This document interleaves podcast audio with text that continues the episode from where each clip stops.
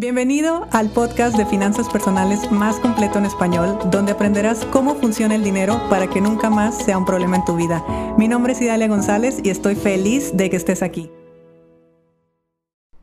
Estamos a jueves y estoy tan contenta con el grupo que tengo en la certificación de finanzas personales. Ahora que estamos haciendo una retro, un feedback total de este primer mes que llevamos de trabajo, bueno, tenemos un poquito más, pero estamos eh, analizando un poquito todo lo que sucedió el primer mes, pues bueno, todos los cambios, toda la buena vibra, todo lo que nos ha traído en aprendizaje, en conocernos, en, bueno, la verdad es que ha sido una maravilla, yo lo estoy disfrutando muchísimo. Mis alumnos te dirán de todo porque obviamente cuando uno empieza a trabajar desde el inconsciente se empiezan a mover energías y se empiezan a mover muchas cosas y de esto se trata la certificación y de hecho de esto se trata lo que yo te quiero compartir en este episodio. La certificación es un programa de seis meses diseñado para que lo que quiero en mi exterior, me refiero al dinero, a las cosas materiales, a todo lo que tenga que ver con la parte económica, que, deseo ver manifestado en mi vida, pues primeramente yo lo tenga adentro de mí. No podemos ver en nuestro exterior lo que no hay en nuestro interior. Pero más allá de pensar bonito y decir que yo merezco la abundancia, realmente uno atraviesa procesos de conocimiento y de gestión interna para poder tener una realidad diferente, para poder tener un exterior diferente. Y esto, pues bueno, se logra a través de eh, bueno, muchas técnicas, muchas actividades y muchas cosas que están haciendo el día de hoy todos los muchachos en, en la certificación. El tema es que hubo algo que se repitió constantemente con cada uno de ellos, que era las emociones. Y tú me dirás, ¿qué tiene que ver las emociones con las finanzas personales? Bueno, tiene que ver todo.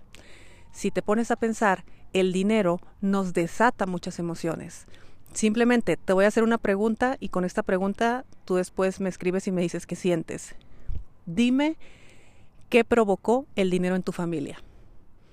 Y simplemente por hacer esta pregunta, tú automáticamente te acabas de ir a un recuerdo, te acabas de acordar de tu infancia, te acabas de acordar cuando quisiste estudiar y no podías, te acabas de acordar un embargo, te acabas de acordar de algún robo, te acabas de acordar de un divorcio. Todos tenemos una emoción guardada respecto al dinero.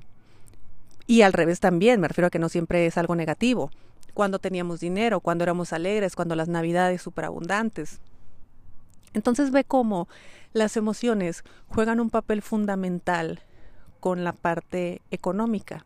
Y aparte que la información mental en el programa que nosotros traemos instalado en nuestra mente, el software que nos está guiando eh, de cómo vivir nuestra vida económica, la única forma que tenemos de comunicarnos con él es a través de las emociones. Entonces la certificación, evidentemente había que empezarla con el tema de las emociones, que las personas aprendieran a gestionar su miedo, aprendieran a gestionar su ira, su tristeza y su alegría. Porque cada emoción es buena, me refiero a que cada emoción te está diciendo algo. Y aquí quiero tumbar algunos mitos y, la verdad es que yo no soy experta en este tema, me refiero a que en temas emocionales sí, pero en temas ni de psicología ni de eh, otra materia que pueda estudiarlas tal vez desde un punto de vista distinto a mí, donde se ha hecho muy famoso el concepto de inteligencia emocional. Y la inteligencia emocional no es mala, simplemente creo que no se ha comprendido muy bien qué significa ser, eh, tener inteligencia emocional. Yo creía, cuando yo estaba en las oficinas, que a mí me decían, te falta inteligencia emocional yo creía que yo tenía que reprimir todas mis emociones, hacer como si nada pasara, ser de hielo y seguir resolviendo las cosas aunque me estuviera llevando la fregada. Entonces hay mucha gente que va por la vida sin gestionar sus emociones, sintiéndose inteligente, entre comillas, en temas emocionales, porque nadie nunca nota ningún cambio en mí. O estoy en el exceso de positivo, o estoy en el exceso de negativo, o estoy en, el, en la polarización perdón, total.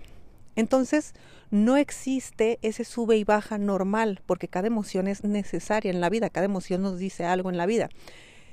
Y este tema es fundamental para nosotros, porque cuando aprendemos a entender que el miedo a dejar mi trabajo, el miedo a perder dinero, el miedo a que me roben, me está diciendo algo, yo lo gestiono y ese miedo no me limita. Si yo tengo mucho coraje, mucha ira con ese socio que me robó, con mi pareja que no me deja trabajar, con la persona que me robó dinero, con la confianza que le plasmé a mi familia con un dinero que le presté y no me regresó. Si yo logro gestionar esa ira, voy a poder trascender la información y no me voy a quedar ahí atorado toda la vida y le dejo de hablar a mi familia porque nunca me pagó. Lo mismo pasa con la tristeza y lo mismo pasa con la alegría. Entonces, hay un concepto que yo alguna vez escuché que no es un concepto formal como inteligencia emocional, pero decían hay que ser fitness emocional. Y me encantó el concepto, porque no se trata de ser inteligentes o no ser inteligentes. La inteligencia es un, un término, perdón, meramente racional y eso equivale del 3 al 5% de nuestro cerebro. O sea, para empezar, ese porcentaje no nos sirve de nada si lo comparamos con el resto de nuestra mente. Pero ser fitness emocional es estar emocionalmente en forma. Entonces, si yo estoy emocionalmente en forma, a mí me puede llegar una pandemia, a mí se me puede quebrar el negocio, me puedo quedar sin trabajo de la noche a la mañana, me pueden correr, mi pareja me puede dejar en la calle, me puede decir adiós y te quedas sin nada, me puede fraudear mi socio, me puede pasar lo que sea, porque todos estamos expuestos a que alguna situación así nos suceda en algún momento de la vida. Entonces, ¿qué es lo que hace que tú te puedas levantar o qué es lo que hace que tú puedas regresar al punto donde estabas e incluso crecer más? Es estar emocionalmente en forma. Entonces, fitness emocional es un término que yo utilizo desde entonces, tengo muchos años utilizándolo, porque más allá de ser inteligente, yo lo que quiero es que estés en forma, que estés listo, que estés preparado, que te pase lo que te pase, lo sepas vivir, aceptar, gestionar y trascender.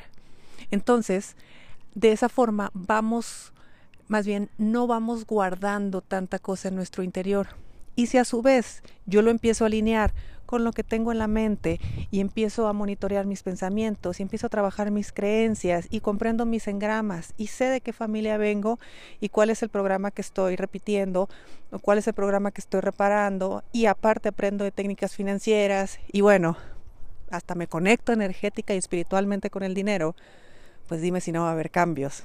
Obviamente va a haber un montón.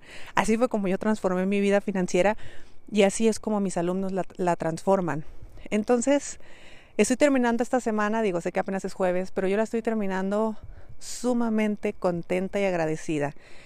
Sí es verdad que eh, físicamente puedo estar cansada, te lo digo porque los últimos episodios te los he grabado creo que hasta la voz se me escucha eh, mi cansancio físico, pero yo mental y emocionalmente estoy plena, estoy súper feliz, estoy súper agradecida y de verdad que cada persona con la que tengo oportunidad de hablar próximamente empiezo unos acompañamientos eh, privados, también unos acompañamientos VIP donde estoy segura que también estas personas que me van a permitir trabajar con ellas eh, será pues amigos, será gente que ya se quede en mi vida y será gente que, que nos ayudaremos a crecer mutuamente.